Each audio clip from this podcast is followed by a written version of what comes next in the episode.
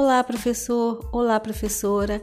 Hello, teachers. Welcome to It's Story Time. Eu sou Palmira Baroni e hoje apresentarei o segundo episódio da série, continuando a história Little Cloud e propondo uma sequência didática a partir dessa história. Mas antes disso tudo, gostaria de propor algumas reflexões.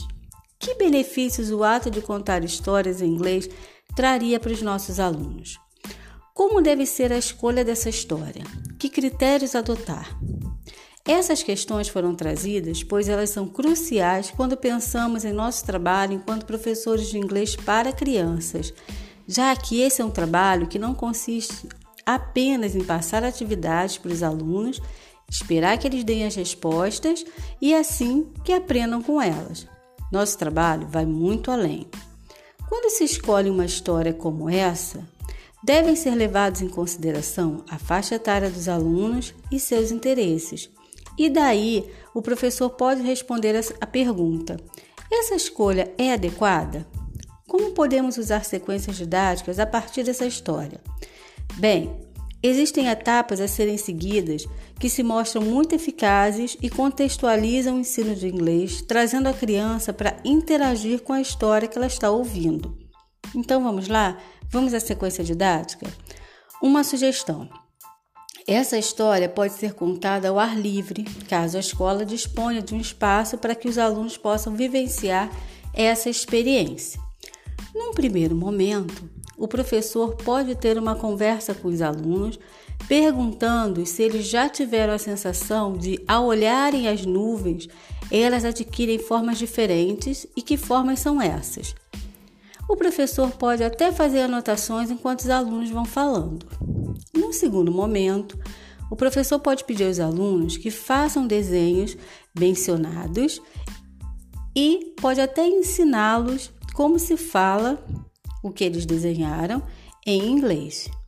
Num terceiro momento, o professor pode apresentar o livro aos alunos, explorando as imagens mesmo antes de contar a história, elicitando deles o que eles veem, ensinando-os como são ditas aquelas imagens em inglês e perguntar se alguém desenhou alguma forma que aparece na história.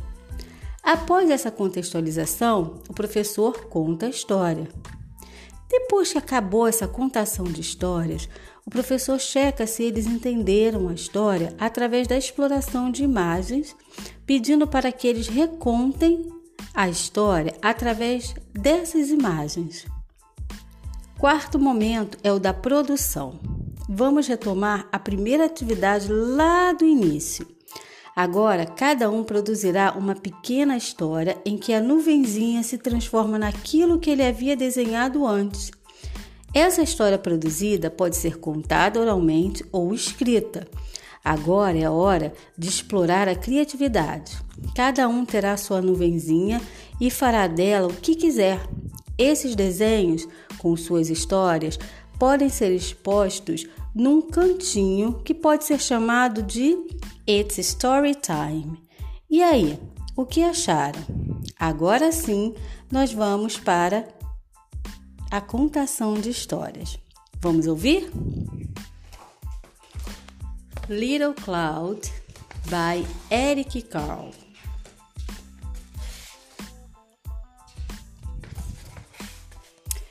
The clouds drift slowly across the sky.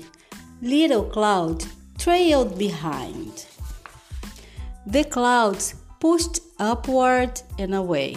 Little Cloud pushed downward and touched the tops of the houses and trees. The clouds moved out of sight. Little Cloud changed into a giant cloud. Little Cloud changed into a ship. Ship and cloud sometimes look alike. Little Cloud changed into an airplane. Little Cloud often saw airplanes flying through the clouds. Little Cloud changed into a shark. Little Cloud once saw a shark through the waves of the ocean. Little Cloud changed into two trees. Little Cloud liked the way trees never moved and stayed in one place. Little Cloud changed into a rabbit.